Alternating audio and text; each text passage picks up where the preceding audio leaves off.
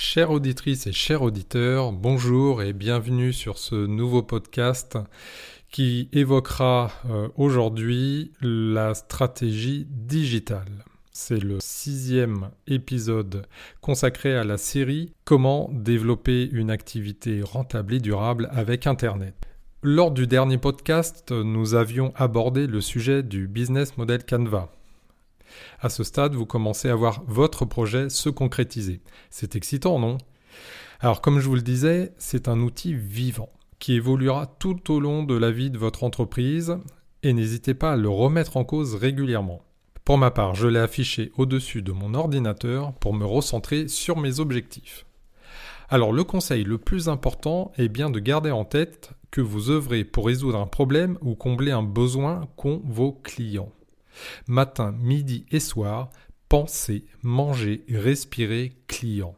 Sur ce nouveau podcast, nous allons aborder la stratégie digitale. Donc c'est seulement après avoir initié tout ce cheminement de l'idée de l'offre, de l'audience, des objectifs d'entreprise, que l'on peut raisonnablement concevoir votre stratégie digitale. Alors celle-ci est parfois conçue après ou avant le business model, il reste interdépendant.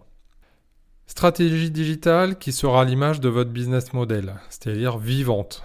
Mais au fait, qu'est-ce qu'une stratégie digitale et à quoi ça sert? Alors la stratégie digitale désigne la stratégie d'une entreprise ou d'une marque au travers des canaux digitaux. Elle doit comporter des objectifs, un ou des positionnements pour aboutir sur un marketing mix. Ne pas oublier les indicateurs pour mesurer la performance de vos actions. Une stratégie digitale a pour finalité l'atteinte d'objectifs mesurables dans un temps donné, ce qu'on peut appeler des objectifs SMART. Ces objectifs doivent être conformes aux objectifs stratégiques de l'entreprise et non focalisés sur des indicateurs de performance propres au web. Vous êtes dans la posture suivante. Vous pensez que le développement de votre entreprise passera intégralement ou en partie par le digital. Vous y voyez un petit peu plus clair Exemple d'objectifs stratégiques digitaux. Réaliser par exemple 30% des ventes de l'entreprise en ligne d'ici deux ans atteindre 25 millions d'euros de chiffre d'affaires en ligne euh, d'ici 2020. Être euh, la marque ayant la plus forte visibilité numérique dans son domaine en 2020. Après avoir défini ces objectifs stratégiques digitaux, on détermine des objectifs web. Par exemple, être premier en référencement naturel sur les 10 requêtes phares du métier d'ici un an avoir 20 000 fans Facebook euh, dans deux ans, obtenir 10 euh, 000 visiteurs par mois et 3% de taux de conversion. La grande question qu'on peut se poser, est-ce à l'équipe dirigeante qui décide arbitrairement que 30% du chiffre d'affaires sera réalisé par le digital, ou ce sont les opportunités offertes par le digital dans votre secteur d'activité qui fixent ces objectifs? Bon, j'aurais tendance à répondre euh, les deux, mon capitaine. Une stratégie, c'est comme un business plan. Cela donne un cap et des objectifs. On peut tout de même obtenir des données sur son secteur d'activité grâce à différentes études, sondages, études de marché de vos concurrents, des consultants expérimentés qui ont déjà abordé votre marché. Il faut chiffrer une stratégie digitale afin de savoir si elle sera rentable. Pas toujours évident, je ne vous le cache pas. De nombreuses entreprises de toute taille m'ont interrogé sur euh, la meilleure stratégie digitale à adopter. Alors la plupart n'avaient pas défini d'objectifs clairs dès le départ, ce qu'ils en attendaient n'y avaient imaginé les conséquences sur leur entreprise.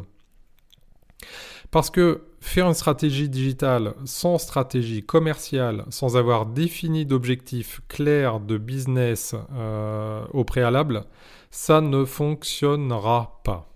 Et que vous soyez un indépendant, une TPE ou un grand groupe international, vous êtes régi aux mêmes lois de l'univers. Les conséquences de votre stratégie digitale sur votre organisation.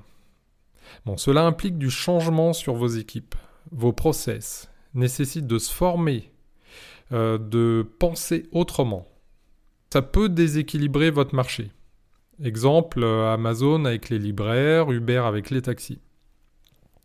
Ça nécessite d'investir dans des ressources matérielles et immatérielles. Ne pas attendre un retour sur investissement à court terme, c'est un investissement et non une dépense. Vous permet de rester dans la course, voire devenir leader. Vous ouvrir de nouveaux marchés et développer votre chiffre d'affaires. Vous pourrez aussi développer de nouveaux partenariats. Les entreprises n'ont pas le choix aujourd'hui de se lancer dans leur transformation digitale. C'est un incontournable, puisque si elles ne le font pas, elles ne seront plus visibles. Les raisons pour lesquelles on échoue sur les projets digitaux, sans doute que les objectifs des entreprises n'étaient pas clairs, qu'il y a un vrai problème d'organisation humaine et de conduite de changement, des outils ont été mis en place sans que les équipes euh, aient adhéré à ces outils-là, à ce fonctionnement et ne sont pas montés en compétences. Donc on se retrouve avec des outils souvent inutilisables. Alors vos objectifs pour cette semaine. Si vous êtes pure player, c'est-à-dire que 100% de votre activité sera en ligne, commencez à réfléchir aux canaux que vous utiliserez pour promouvoir votre offre. Si vous comptez utiliser le digital comme levier de croissance pour votre PME, réfléchissez au pourcentage de développement de votre chiffre d'affaires. Si vous avez une franchise de boutique, imaginez les moyens à mettre en œuvre. Donc un site vitrine pour promouvoir vos boutiques et le repérer sur une carte euh, locale, Google My Business, ou vendre votre offre euh, avec l'e-commerce. Réfléchissez à la façon dont euh, vous pourriez développer votre activité et commencer à positionner des chiffres, euh, des chiffres euh, d'objectifs qui seront à réaliser euh, grâce au digital. Donc, comme je vous le disais, tant de pourcents de votre chiffre d'affaires par le digital. Alors ce podcast est terminé. J'espère que ça vous a plu. Sur le prochain podcast, nous parlerons de votre tunnel de vente. Allez, à très bientôt et portez-vous bien.